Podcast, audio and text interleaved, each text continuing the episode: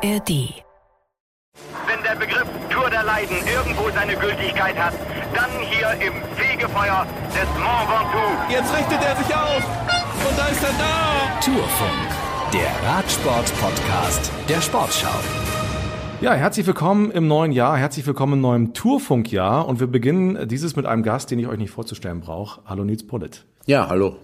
Ich bin Moritz Kassalet. Wir sind beide in einem Bremer Hotel, dem Courtyard. Das liegt so 300 Meter von der Bremer Stadthalle entfernt, in dem gerade das Bremer Sechs-Tage-Rennen stattfindet, bei dem du Titelverteidiger bist. Was fasziniert dich an den Six Days? Ja, ich bin schon ähm, früher als Juniorenfahrer ähm, die Nachwuchs-Sechs-Tage-Rennen gefahren. Ähm, damals gab es natürlich das eine oder andere Sechs-Tage-Rennen mehr, ähm, die, ja, die ich dann einfach mit bestritten habe. Und ja, es ist einfach äh, schon damals gewesen, auch wo ich ganz klein war, gab es noch die Kölner Sporthalle bei uns in Köln. Das war einfach von der Familie aus ähm, Silvester immer gebucht. Ähm, das Rennen, sechs Tage Rennen gegenüber, Silvester drüber. Äh, das hieß also die ersten vier Jahre oder fünf Jahre meinem meinem Leben habe ich äh, auf der Kölner Sporthalle verbracht und äh, von daher habe ich so einen kleinen Bezug zum Sechs-Tage-Rennen und äh, freue mich natürlich dann auch immer wieder hier auch in Bremen dann äh, zu Gast zu sein. Also du bist von klein auf mit Radsport groß geworden, äh, aber Straßenradsportler, reizt sich die, die Bahn vielleicht eventuell sogar auch nochmal irgendwann? Ja, ich bin äh, viel auf der Bahn gefahren, ähm, bin auf der Bahn auch groß geworden, bin dann aber irgendwo, äh, hab, musste ich mich entscheiden in der, nach den Junioren, ob ich auf die Straße gehe oder auf äh, den Fokus auf die Bahn lege. Dort hat mir die Straße einfach ein Stück mehr Spaß gemacht, äh, ist ein bisschen vielseitiger und ähm, ja, deswegen habe ich einfach gesagt, pass auf, äh, ich versuche es voll und ganz auf der Straße und habe die Bahn so ein bisschen zurückgeschoben. Äh, Nichtsdestotrotz mag ich sehr, halt auch im Winter die Bahn zu nutzen äh, aus Trainingszwecken und äh, ich denke auch als, als Straßensportler oder Straßenfahrer ist es ganz gut, auch im Winter mal die eine oder andere Runde auf der Radrennbahn zu drehen. Ja, wir reden da gleich noch ein bisschen drüber. Wir wollen ähm, auch über darüber sprechen, wie du das mit deiner Vorbereitung auf die Straßensaison so vereinbaren kannst. Wir wollen über dein neues Team sprechen, UAE. Da verraten, du sitzt hier auch in, in voller Kluft schon mit Cappy und, und Pullover vom neuen Team. Ähm, über deine Rolle darin, über deine Ziele im neuen Team, im neuen Jahr und vielleicht auch ein bisschen über Tadej Pogacar, der jetzt ja dein Teamkollege ist. Hast du ihn schon kennenlernen dürfen? Ja, äh, klar, der erste Kontakt äh, oder ja, wir haben relativ viel Kontakt, äh, kann man auch schon sagen. Ähm, der, ja, ein super, super sympathischer, netter Fahrer, äh, macht total viel Spaß mit ihm äh, unterwegs zu sein. Wir haben uns natürlich jetzt im Trainingslager schon viel gesehen. Beim ersten Teamtreffen, äh, was wir hatten, hatten wir, haben wir uns kennengelernt. Ähm, ja, freue mich mit ihm. Leider fahre ich dieses Jahr äh, weniger Radrennen, außer die Tour de France mit ihm. Ähm, aber, trotzdem, aber das steht schon fest, das ist klar, dass du damit bist. Ja, also die, die Liste ist eigentlich mehr oder weniger raus. Die steht ja auch schon mehr oder weniger überall im, im, äh, im Internet. Von daher, die Tour ist geplant. Äh, klar kann immer was dazwischen kommen, wenn die Leistung nicht stimmt. Aber erstmal ist die, ist die schon geplant. Ja. Aber der Eindruck, den sag mal, wir so als Außenstehende von ihm haben, immer irgendwie mit einem Lächeln im Gesicht und irgendwie eine sehr freundliche, positive Erscheinung, das ist tatsächlich auch in echt so. Das ist auch, äh, kann ich nur bestätigen, das ist auch in echt so. Ähm, er hat ja, er hat sehr, sehr viel Spaß am Radfahren. Das lässt er äh, überall raus, auch im Training. Äh, versucht er uns zu ärgern oder äh, er versucht es nicht, er ärgert uns, äh, weil er einfach, ja, er ist ein, ein Riesentalent. Äh, er, er trainiert äh, knüppelhart und, und ja, es macht einfach Spaß, so, so Radfahrer auch dann äh, zu sehen. Aber auch neben dem Rad ist er halt ein super sympathischer Typ und äh, ja, macht einfach äh, Witze, hat, hat, hat Spaß am Leben und, und ist jetzt auch nicht äh, einer, der, der nur den, den Radsport im Kopf hat. Hm. Pascal Ackermann, der bis jetzt auch bei UAE gefahren ist und jetzt zu Israel Premier Tech gegangen ist, der hat, ich will ihn jetzt nicht wortwörtlich zitieren, aber so sinngemäß gesagt, bei dem braucht man sich gar nichts abzugucken, weil er eh in einer anderen Liga fährt. Ist, kannst du das auch so? Ja, das kann man nur bestätigen, wenn man mit ihm trainiert und man versucht, ähm, den einen oder anderen ja, die eine oder andere Spitze auch mal im Training zu setzen und, und denken, ah, man kann ihn schon knacken, aber das, das funktioniert einfach nicht. Denn äh, da, wenn man schon ja richtig kaputt ist, da, da steht er dann auf und fährt los und, und setzt noch einen drüber und du denkst, oh, wie, wie funktioniert das jetzt? Ja, einfach ein Wahnsinnsrennfahrer. Traust du ihm zu, er will Giro fahren und die Tour, dass er beides gewinnt? Ja, auf, auf jeden Fall. Äh, ich denke, das Team hat eine super Strategie mit ihm ausgearbeitet, äh, wo, wo der Doppelstart dann auch relativ gut machbar ist. Äh, ich denke, er wird nicht viele Rennen vor dem Giro bestreiten und dann auch zwischen Giro und Tour. Ich glaube sogar gar kein Radrennen. Ähm, von daher, wenn man ganz gut ausgeruht ist und er vielleicht den Motor aus dem Giro mit zur Tour nimmt, äh, kann das auf jeden Fall gut klappen, ja. Hm. Wie sieht dein Plan aus für dieses Jahr? Du hast eben schon gesagt, ihr werdet bis auf die Tour gar nicht so viele Rennen gemeinsam fahren. Er ist ja auch einer, der gerne Klassiker fährt. Was heißt das für dich? Ja, mein Plan ist erstmal, dass ich jetzt nach dem Sechstagerennen hier in Bremen äh, werde ich äh, die Mallorca Challenge bestreiten. Das wird mein erstes Rennen sein für fürs Team. Danach geht's zur Algarve-Rundfahrt. Von der Algarve-Rundfahrt geht's dann schon zum Opening-Weekend äh, Omlop Newsblatt und Körne Brüste Körne äh, weiterhin zu Paris-Nizza und dann eigentlich den kompletten Belgien-Block äh, mit, mit dem E3-Preis über Gent-Wevelgem, über, über Dwarsdorf, Flandern, Flandern und Roubaix schlussendlich. Und danach wird es bei mir sein, dass ich eine, eine Pause nehme. Äh, klar, Frankfurt äh, noch als ein Tagesrennen mit, mit, ist mit drin. Und dann äh, ja, geht es dann zur, zur Vorbereitung zur Tour über die Dauphiné. Also das heißt, das Team setzt in diesen Rennen dann auch auf dich als, als guter Klassikerfahrer im Frühjahr. Ja, das ist halt das Schöne bei, bei UAE. Die haben eine relativ offene Mannschaft. Äh, wir haben eine sehr, sehr starke Klassikermannschaft mit Tim Mellens. Ähm, Mark Hirschi wird, wird äh, Klassiker mitfahren, wie die Flandern-Rundfahrt, ein E3-Preis. Ähm, Mike Bjerg, Rui Oliveira. Also es gibt verschiedene Fahrer, die, die auch schon bewiesen haben, dass sie auch vorne mit reinfahren können. Und ähm, ja, wie es halt UAE auch die letzten Jahre gezeigt hat, ähm, muss man einfach sagen, sind sie offensiv gefahren. Sie haben äh, ja oft das Heft auch in die Hand genommen und haben einfach, äh, ja, ich will jetzt nicht sagen wahllos attackiert, aber oft so ein bisschen die, die anderen Fahrer halt äh, ja verunsichert, weil sie halt immer einen mit vorne dabei haben, weil sie einfach auch die Mannschaftsbreite und Stärke haben. Und das wollen wir natürlich auch in den Klassikern ein bisschen ausnutzen. Klar, mit Pogacar äh, bei einer Flandern-Rundfahrt sieht das natürlich ganz anders aus. Aber ich denke, dass, äh, dass, dass wir auch äh, ohne ihn dort ein Top-Ergebnis fahren können, ja. Mhm. Warum bist du zu UAE gewechselt? Was hat dich daran gereizt? Ja, äh, ich stand mit UAE relativ früh in Kontakt, ähm, letztes Jahr und ja, sie haben einfach ein, Also 2023. Genau, 2023. Ähm, auch davor stand ich schon mal mit, mit ihnen in Kontakt, wo, wo ich äh, Vertragsjahre oder ein Vertragsjahr hatte.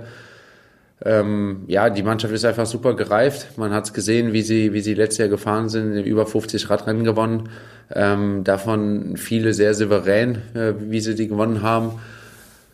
Ja, ist einfach die, die weltbeste Mannschaft, war auf, auf dem Ranking auf Platz eins ähm, ist natürlich dann auch ja schon, schon nochmal was ganz anderes. Und ähm, ja, ich wollte einfach nochmal einen anderen Reiz setzen, auch für mich. Ich denke, die offensive Fahrweise, die, die sie an den Tag legen, die liegt mir auch ganz gut. Und äh, ich denke, auch das gibt mir eine gewisse Freiheit äh, in, in vielen Rennen. Ich will bei Bora überhaupt die, die Zeit nicht missen, aber es war halt schon so, dass du halt viele Sprinter halt auch in den Reihen von Bora hattest. Das hast du bei UAE nicht. Äh, auch mit dem Wettkampf von, oder ja, mit dem Abgang von, von Pascal Ackermann ähm, sie ist keine sprinterlastige Mannschaft. Bei Bora hast du halt schon Fahrer wie Danny van Poppel, Sam Bennett, Jordi Moyes, äh, Marco Haller, der schnell ist. Also es waren viele Fahrräder, Fahrer da, die, wenn wir noch in einer Gruppe bei den Klassikern auch waren, noch sprintstärker waren als, als ich. Äh, für die dann natürlich dann auch äh, der Sprint gefahren worden ist. Von daher war es halt einfach so, dass äh, ja, ich, ich würde sagen, ich war jetzt ein bisschen es ist klar lag es lag auch an mir halt dort äh, mehr vorne zu fahren oder halt oder den, den Abgang die Post den, den Postabgang davor schon äh, mitzubekommen oder oder dort dort dabei zu sein.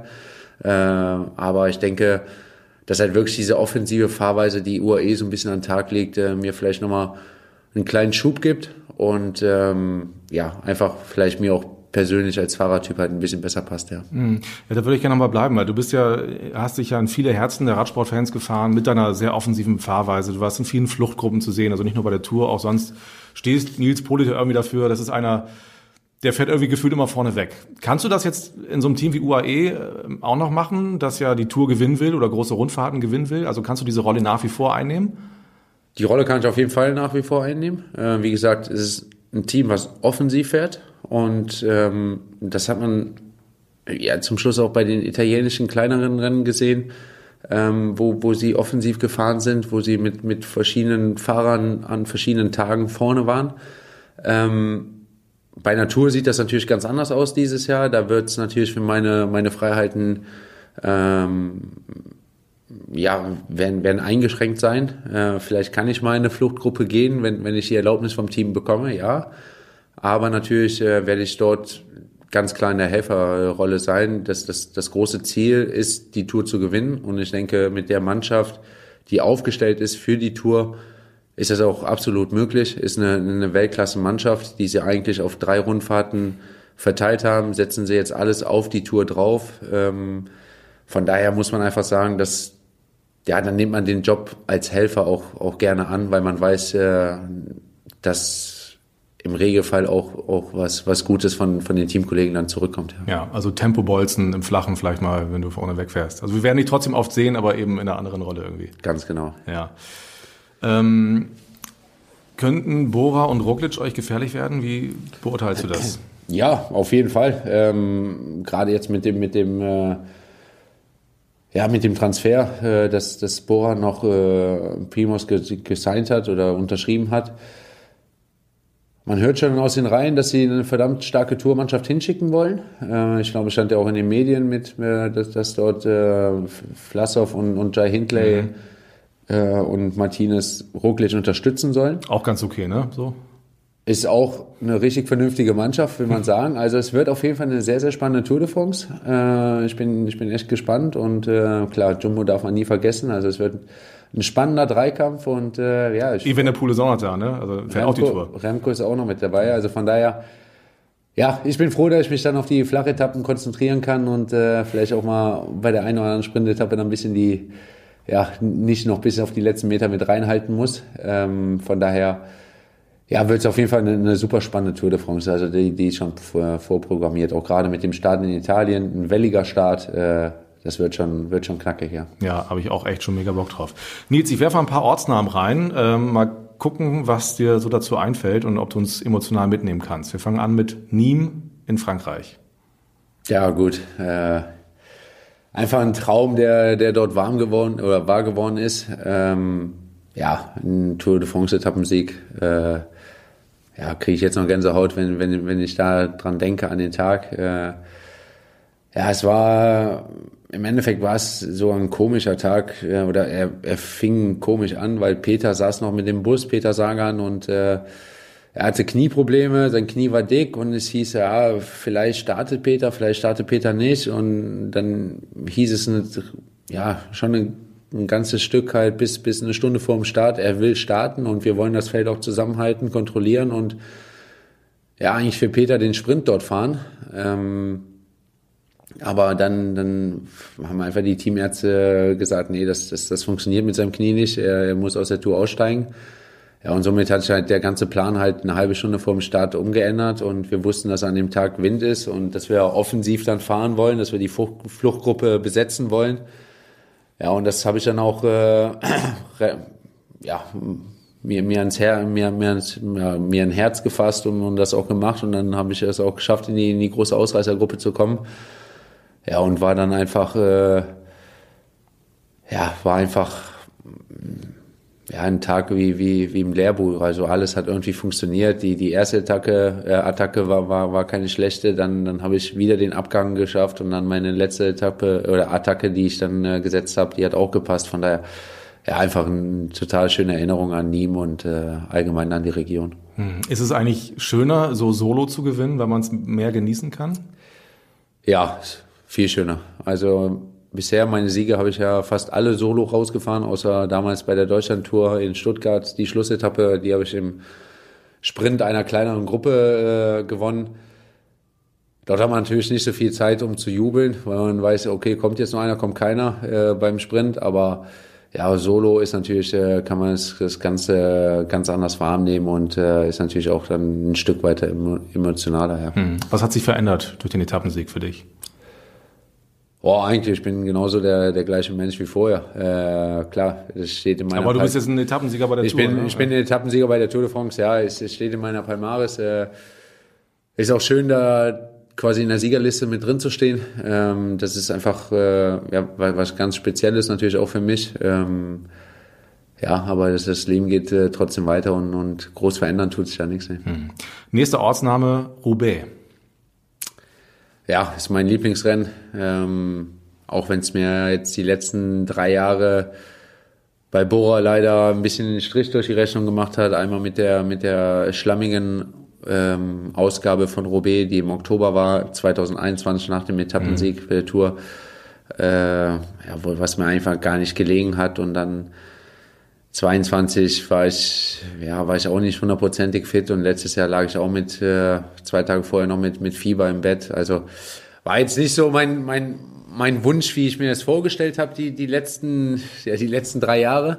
Aber nichtsdestotrotz, ich liebe das Rennen und äh, ich habe es auch letztes Jahr gemerkt, auch wenn ich äh, noch, noch ja, die, die ein bisschen die Gesundheit oder die, die Krankheit noch in den Knochen stecken lassen habe. Äh, es macht einfach Spaß, da über das Kopfsteinpflaster zu, zu brettern und äh, ist einfach was ganz Spezielles, ja. Hm. Ist es noch ein großer Traum, das mal zu gewinnen? Ja, ich sag, einen kleinen Pflasterstein habe ich, einen großen brauche ich noch. Ja, aber ist Zweiter geworden, ne? Ist das, wie bist du so als Typ? Ich meine, Zweiter in Roubaix, großartiges Rennen. Und wenn man das Finale sich angeguckt hat, dann war ja auch, würde ich jetzt mal sagen, nicht mehr drin in dem Moment, aber es war ein großartiger zweiter Platz. Packt dich das eher noch so nach dem Motto, ey, jetzt will ich noch mal irgendwann ganz nach oben? Oder ähm, wie gehst du mit sowas um? Ja, schon auf jeden Fall. Ich weiß auch, dass ich das kann. Äh, ich weiß, dass das Rennen mir extrem, extrem liegt. Und äh, ich musste einfach nur den, oder 2019 hat auch damals alles, alles hundertprozentig zusammengepasst, wie beim Tour-Etappensieg.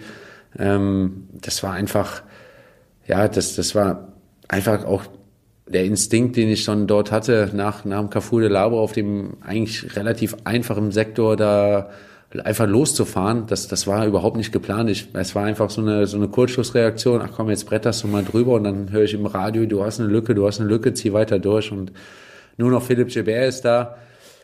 Andererseits ärgere ich mich natürlich äh, ja heute noch über den Sprint, den ich dort gefahren bin, als ja, ich habe auf der Bahn gelernt und dann fährst du da so einen Sprint. Also das war halt so, ja, das hätte man ganz anders machen können. Ähm, den habe ich eigentlich schon verloren, indem äh, Gilbert dann auf den letzten Metern von der Balustrade abkippt und unten reinfährt.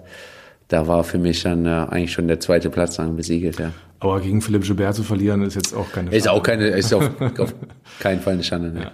Nächste Ortsname Köln. Ja, Köln bin ich groß geworden, ähm, bin ich geboren, aufgewachsen. Äh, es ist eine ja, eine Stadt, mit der ich sehr, sehr viel verbinde, ähm, ist einfach ja, für, für mich meine Heimat und äh, ja, rund um Köln, der Klassiker, liegt mir auch sehr am Herzen. Gott sei Dank konnte ich ihn jetzt schon einmal gewinnen und äh, ja, ist einfach, ist einfach, ist einfach eine, eine schöne Stadt und äh, in der ich auch sehr, sehr gerne bin. Ja. Mhm. Ich habe jemanden, der mir auch eine Frage stellen möchte. Wir haben mal rein. Hallo Nils, hier ist Rick Zabel. Und was ich schon immer wissen wollte, ist, wie ist es eigentlich für dich, dass ich ein echter Kölner bin und du ja, ja nicht so richtig. Du kommst, kommst und wohnst ja in Hürth und äh, das zählt ja nicht zu Köln. Also was macht das mit dir? Das ist ein Wunderpunkt, oder? Ja, das ist ein ganz Wunderpunkt. Äh, ich sage immer so, wenn ich bei mir aus dem Fenster gucke, aus dem Wohnzimmer, und ich würde eine Linie ziehen, da bin ich genau weil Köln hat so einen, so einen Halbbogen. Und wenn ich dort genau eine Linie ziehen würde, wäre ich genau bei Rick. Würde ich genau bei ihm quasi im. Wir wohnen eigentlich auf der gleichen Höhe. Klar, ich wohne in Hürth, er wohnt in Köln. Ähm, aber echter Kölner, ja, da, so kannst du Rick halt auch nicht. Er ist ein, er ist ein, er, hat, er ist in Unna groß geworden, äh, ist nach Köln zugezogen, weil er einfach auch dort das, das Trainingsgebiet und das Umfeld natürlich auch sehr mochte und äh, ja, es war einfach, klar, es ist eine Spitze, aber ich kann sagen, in meinem, in meinem Ausweis steht Geburtsort Köln und äh, das ist für mich ein richtiger Kölner. Und das hat er nicht. Und das hat er nicht. Ja. Aber man merkt so seine kleine Schadenfreude, hört man schon deutlich raus. Ich habe übrigens noch eine Frage von ihm. Äh, wir hören noch mal rein. Hallo Nils, was ich schon immer mal wissen wollte ist, warum deine Zunge immer aus dem Mund hängt, wenn du dich richtig doll anstrengst beim Radfahren. Ja, lieber Rick, das ist, wenn du mich zu doll ärgerst. Nee, das habe ich mir irgendwann mal ange, ja, angewöhnt und krieg's nicht mehr los. Das ist echt Wahnsinn. Das ist so ein kleines Markenzeichen von mir, der meine, meine Zunge, die da aus dem Mund rauskommt. ähm, ja, schon viel probiert und, und aber irgendwie, wenn, wenn dann die Konzentration kommt, dann, dann ist das einfach, dann kommt die Zunge auch und äh, ja, gehört einfach ein Stück weit zu mir dann jetzt auch. Hm. Vielleicht haben wir gleich noch eine Frage von ihm. Ich nenne erstmal noch einen Ort, Paris. Ja, Paris. Meine erste Tour de France auch dort zu Ende gefahren. Äh, jetzt mittlerweile, ich glaube, sieben Tour de France auf meinem, auf meinem, auf meinem Zettel die ich gefahren bin. Äh, ja, ist einfach auch eine, eine wunderschöne Stadt. Verbindet dann auch sehr, sehr viel für mich, wenn, wenn ich dann dort immer ankomme und meine Familie nimmt mich dann nach drei Wochen dann äh, oder fast vier Wochen sind wir ja unterwegs äh, in die Arme wieder nach, nach langen, harten Strapazen dann bei der Tour und äh, ja, sehr, sehr schöne Stadt. Ähm, jetzt in diesem Jahr Olympische Spiele in Paris. Ähm, ist auch ein kleines Ziel von mir, auf jeden Fall. Und äh, leider bin ich noch keine Olympischen Spiele gefahren. Das ist noch auf meiner Bucketlist, die abzuhaken, äh, bei den Olympischen Spielen mit dabei zu sein. Und äh, ich hoffe natürlich, dass ich dann das auch irgendwie schaffe. Klar, es liegt an mir, es liegt an meiner Leistung und äh, dann schauen wir es mal. Und André Kreipel ist ja auch ein guter Kumpel von dir. Vielleicht zählt das ja auch ein bisschen, wenn er seine Mannschaft zusammenstellt. Ihr habt eine, oder die deutsche Mannschaft es wird sehr klein sein in Paris, ne? So zwei Fahrer beim Straßenrennen. Wir haben nur zwei Fahrer. Ich, äh, vielleicht liegt es gerade oder es ist gut, dass ich deutscher Zeitvermeister geworden mhm. bin. Aber äh, ja, wir sind zwar gute Freunde, aber das ist äh, beruflich und, und privat äh, müssen wir gut trennen. Ja. ja, immer professionell bleiben. Wie du zum Radsport gekommen bist, hast du eben schon erzählt. Also bist von klein auf in Köln irgendwie auf der Bahn gefahren. Hattest du eigentlich Vorbilder als, als Junge? Ja, man, man muss ja sagen, Hürth oder allgemein die Region Köln war ja schon damals auch beliebt für, für, die, für die Radsportler. Ähm, André Greipel, Bert Grabsch, Ralf Grabsch, äh, Marcel Sieberg, Christian Knees waren alle im Umfeld von, von Köln, äh, ja, oder haben im Umfeld von Köln gewohnt. Auch viele äh, ehemaligen guten Rundstreckenfahrer oder, oder auch KT-Fahrer haben in Köln gelebt. Ähm, von daher war es halt für mich, war es damals, äh, ja, André, mein, mein, mein großes Vorbild, muss man einfach so sagen. Äh, es war einfach jetzt, André hat meinen ganzen Werdegang eigentlich gesehen, also so, wo ich in der U15 war, äh, war ich noch, war ich wie ein kleines, wie ein kleines Kind, weil wir hatten immer samstags mittags 14 Uhr, war dann von unserem Heimatverein eine Ausfahrt äh, je, jedes Mal samstags und ja, da bin ich dann mitgefahren. André kam dann meistens noch dazu, weil er dann länger gefahren ist und das war dann für mich wie, ja, da war ich wie ein kleines Kind halt, ne, und habe mich der riesig, André Greipe. der André Greipe, habe ich ja. mich riesig gefreut und da gibt's auch eine coole Story noch. Da habe ich äh, fuhr er noch bei High Road damals und ich wollte unbedingt eine Weste haben von ihm und äh, dann habe ich gesagt, du André, meinst du, ist das möglich, wenn ich eine Weste bekomme? Und dann hat er nur noch zu mir gesagt, ja, wenn du bitte sagst, dann kriegst du auch eine Weste. dann habe ich gesagt, kann ich bitte eine Weste haben? So, ja, klar. Jetzt äh, er ist dann mit mir groß geworden. Er hat mir auch viel, viel geholfen, im Profi zu werden, muss man auch einfach sagen. Äh, er hat mir viele Tipps gegeben. Er war immer quasi an, auch an meiner Seite dann und äh, es war einfach auch schöner, mit ihm noch ein Jahr als Teamkollege dabei zu sein, auch wenn es leider das Covid-Jahr war mhm. äh, und wir nicht all, allzu viele Rennen miteinander fahren konnten äh, trotzdem halt das eine Jahr, wo er dann auch die Tour dann mitgefahren ist, ähm, auch wenn wir da ziemlich gelitten haben, wir beide, aber ja, es war einfach, äh, ist, ist eine richtig gute Freundschaft entwickelt und äh, macht einfach Spaß, auch seine, seine Freude am Radsport, äh, die, die ist einfach ja, riesengroß. Hm. Wie stehen da deine Eltern zum Radsport? Also du bist ja, hast einen Sport hier ausgesucht, der ja auch gefährlich sein kann. Wir haben also jetzt im letzten Tourfunk beispielsweise lange über Gino Mäder nochmal gesprochen. Das war so ein Jahresrückblick und wir haben ganz viele Rückmeldungen äh, von euch da draußen bekommen, auch und so Tenor ging in Richtung gut, dass ihr es nochmal thematisiert habt. Ähm, Sicherheit ist ein großes Thema im Radsport. Was machen solche schrecklichen Unfälle mit dir und ähm, ja, eigentlich wollte ich ja wissen, wie deine Eltern dazu standen, dass du so einen, dir so einen gefährlichen Sport ausgesucht hast. Boah, ja, im Endeffekt meine Eltern, die musst du einfach da rausnehmen, weil die sind halt, die sind auch mit dem Radsport groß geworden. Die ganze Familie ist mit dem Radsport groß geworden. Äh, äh, meine Frau ist auch gewissermaßen mit, mit, dem Radsport groß geworden, weil ihr Bruder auch schon damals gefahren ist. Und äh, das ganze Umfeld, das, das weiß einfach, den, den Sport zu schätzen und wissen aber auch die Gefahren halt des Sports. Und äh, trotzdem sage ich halt, jeder Sport hat seine eigenen Gefahren. Ähm, klar wird das es wird auch in jeder Sportart im schneller, gefährlicher. Ähm, selbst selbst äh, wenn man halt sieht, auch im, im Fußball sind halt auch Sachen passiert in den letzten Jahren, äh, wie viele Spieler halt vom, vom Platz äh, umge auf dem Platz umgekippt sind. Das muss man einfach sagen, es werden halt einfach die, die, die Leistungsgrenze wird halt oft sehr, sehr weit rausgekitzelt. Das muss man auch einfach so hinnehmen. Ähm, für das, was halt einfach, dass du, dass du deinen, deinen Körper so an krass an Leistungsgrenzen äh, ranbringst. Ich denke, als persönlich oder ich persönlich weiß eigentlich sehr, wo meine Grenzen sind. Und ähm, da muss man auch einfach persönlich halt für sich selber sagen, okay, bis hierhin und nicht weiter. Ähm, wenn ich merke, dass, dass das alles ein Stück zu viel ist vom, vom Training, vom Rennen oder oder oder, äh, da muss man auch selber dann einfach ehrlich zu sein und, und nicht äh, ja, quasi eine schwarze Sonnenbrille aufsetzen und, und weitermachen. Ich denke, dadurch passieren halt dann viele Sachen halt, die, die, äh, die dann auch so passieren. Ja. Mhm. Hat Gino Meda irgendwas mit dir gemacht? Also fährst du anders? Hast du eine andere Einstellung dazu? Ja, man muss ja schon sagen, dass in den letzten, letzten Jahren äh, schon einige Unfälle ja passiert sind, auch gerade im, im, nicht nur jetzt mit, mit Gino. Äh, da fällt mir bei Paris-Roubaix 2000, wann war es, 2019, glaube ich, mhm, selbst wo ich ja. Zweiter werde, äh, oder 2018 auch ein junger Belgier äh, zu bei Tode gekommen. Ne? Genau, ja. bei Polen-Rundfahrt, äh, Björn Lambrecht. Also es waren in den letzten Jahren halt schon, schon ja der eine oder andere Todesfall mit dabei. Auch der eine oder andere schwere Verkehrsunfall mit dabei, der, der im Training passiert ist. Ähm, ja, das muss man einfach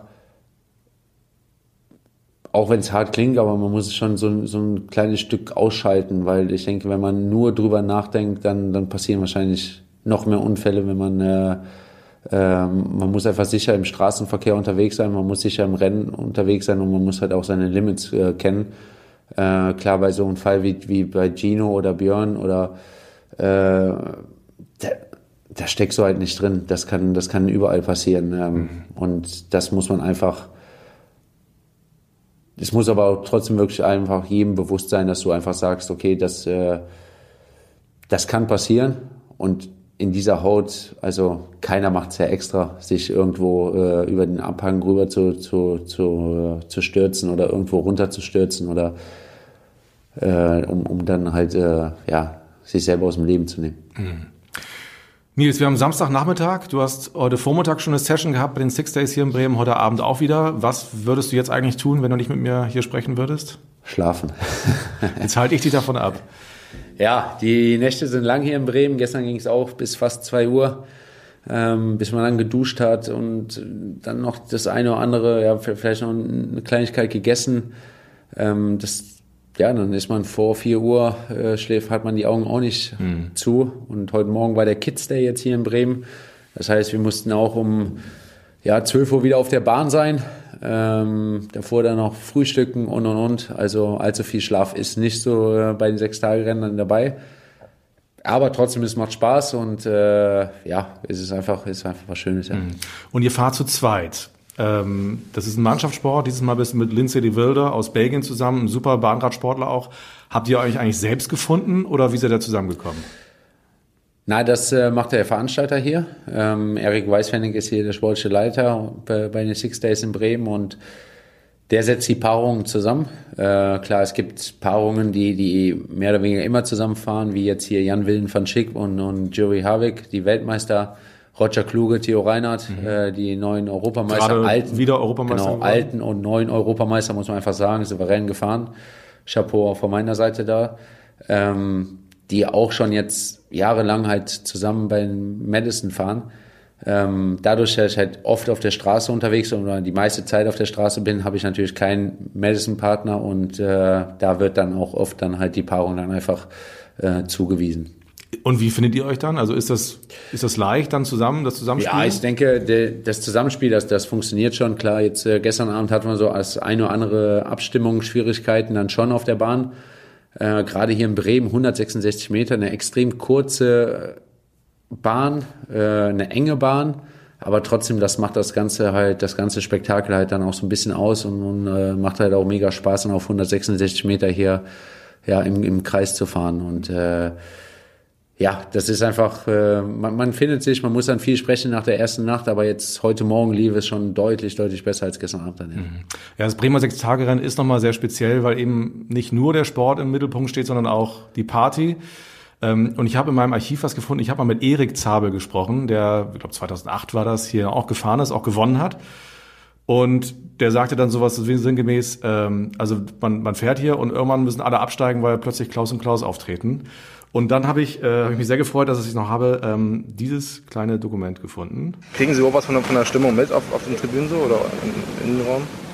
Ja, da ich natürlich äh, weder blind noch taub bin, kriege ich das alles mit.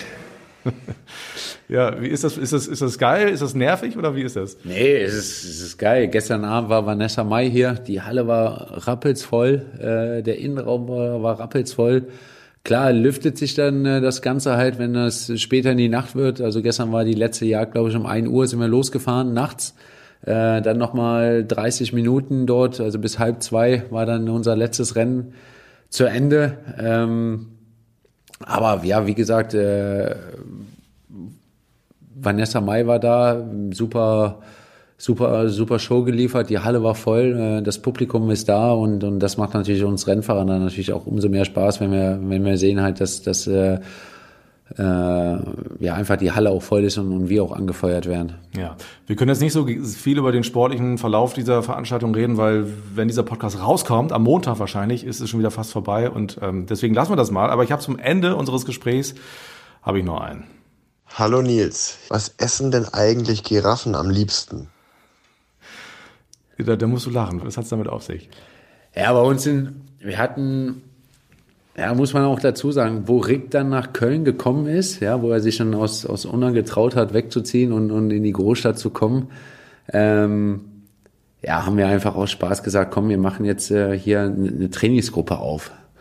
Und wo einfach haben wir eine WhatsApp-Gruppe gegründet und ja, dadurch, dass André halt immer schon den Spitznamen hatte, Gorilla, haben wir gesagt, ja, dann machen wir einfach Kölner Trainingstiere draus. So, und dann ja, ging die Fahrt halt los, unsere Trainingsfahrt. Es war im November quasi einer unserer ersten, unserer ersten Fahrten, äh, die wir hatten. Ja, und dann haben wir halt äh, losgelegt. Ja, und dann sagt André, ja, du bist auch so lang wie eine Giraffe. Ja, okay, alles klar, dann bin ich halt die Giraffe. Ja, und Rick hat immer so gesagt schon, oh, ich bin der Löwe, ich bin, ich bin richtiger, ich bin ein richtiger Löwe. Mit so einer Mähne. Passt Ja, das genau. Und dann äh, haben wir gesagt, ja gut, du bist der, bist der Löwe. Dann, äh, ja, mein Schwager gehört auch noch mit zu den Trainingstieren.